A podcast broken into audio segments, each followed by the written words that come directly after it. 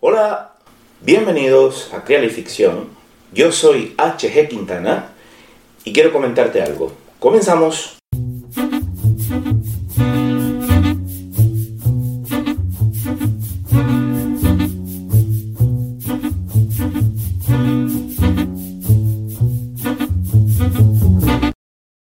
Título del relato. Dos noches en Santa Mónica. Del libro de relatos No sucedió en el Downtown.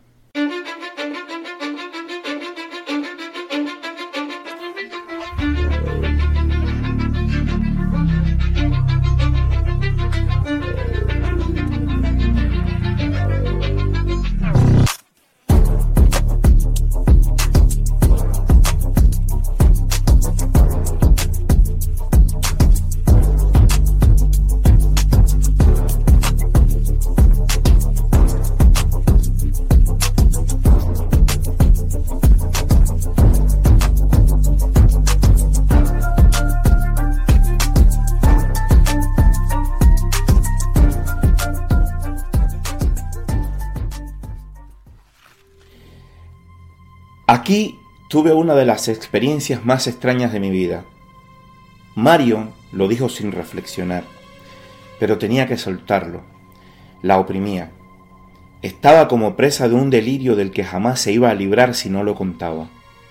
Al percatarse de cómo la miraban se sintió algo intimidada, especialmente Steve, cuya postura corporal, con hombros caídos y la vista perdida al vacío, le indicaban que quizás se sentía avergonzado en ese momento. No le preocupaban demasiado las miradas de desafío, pero sí era embarazoso el encogimiento de Steve, quien la había invitado a esta fiesta con varios amigos y colegas de la facultad. Unas semanas atrás, cuando habían terminado el Congreso de Traducción en Wiltshire, Steve se le acercó para preguntar sobre su conferencia Los retos de la traducción al hebreo de los géneros de no ficción.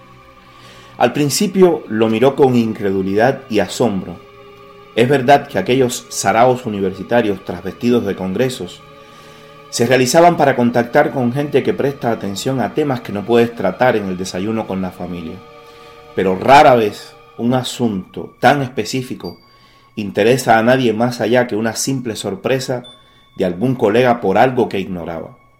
Luego, cuando vio que él no asentía como una rama agitada por la ventolera, se dejó llevar para terminar hablando con brío de la voz íntima del autor y sus mudanzas psicosociales, del texto como transmisor de un mensaje con otras palabras, y de las ideas, referencias y reacciones imprevistas del receptor de la lengua de destino.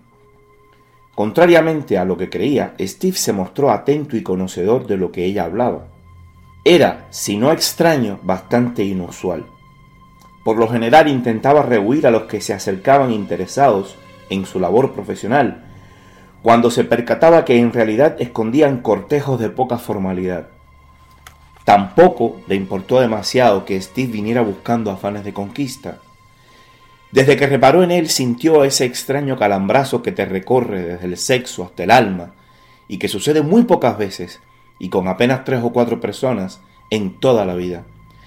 Si hubiese venido a hablar de Kenny G, probablemente lo habría escuchado sin preguntar demasiado, aunque luego lo despachara si creía que no merecía la pena para un buen revolcón. En la cena que hicieron en el Harbour Wiltshire, se sentaron juntos, y aunque no hubo nada que los metiera en la cama con presteza, quedaron para reunirse unos días más tarde en esta casa de Santa Mónica. Ella aceptó la invitación con algunos reparos de cortesía, sabiendo que lo fácil se olvida tal y como llegó.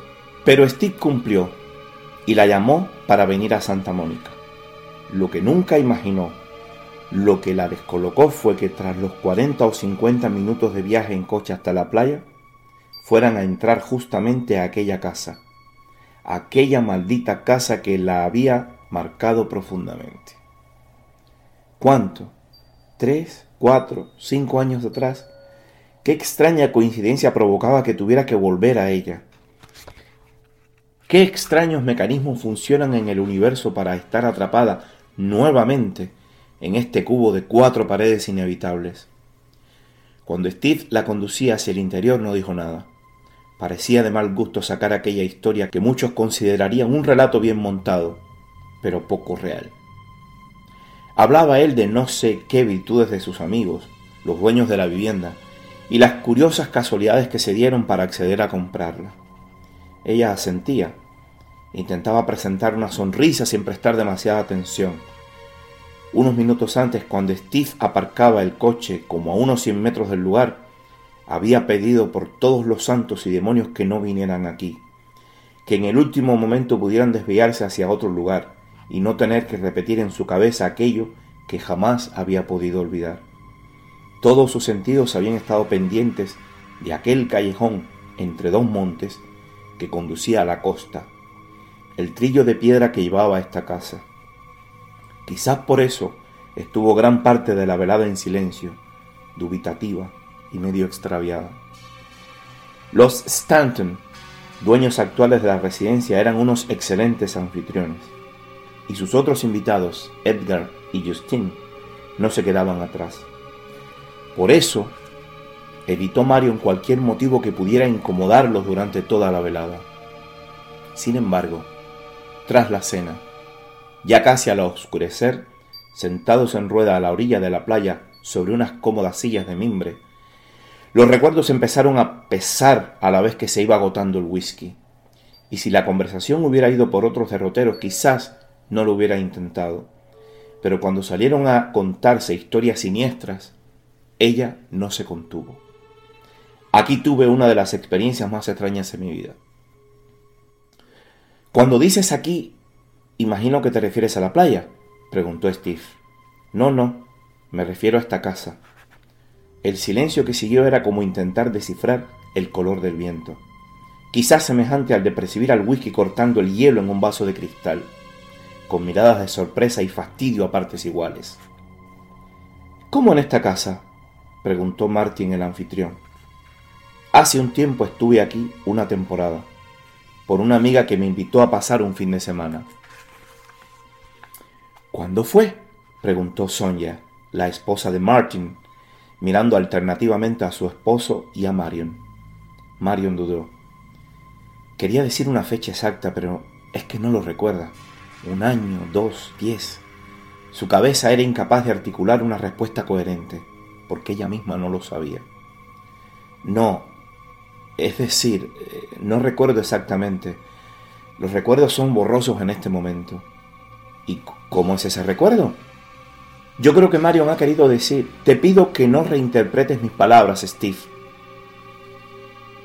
Lo dijo en un tono sereno, pero firme, que dejó a todos con pocas ganas de contradecirla. Recuerdo que la continuación en el libro.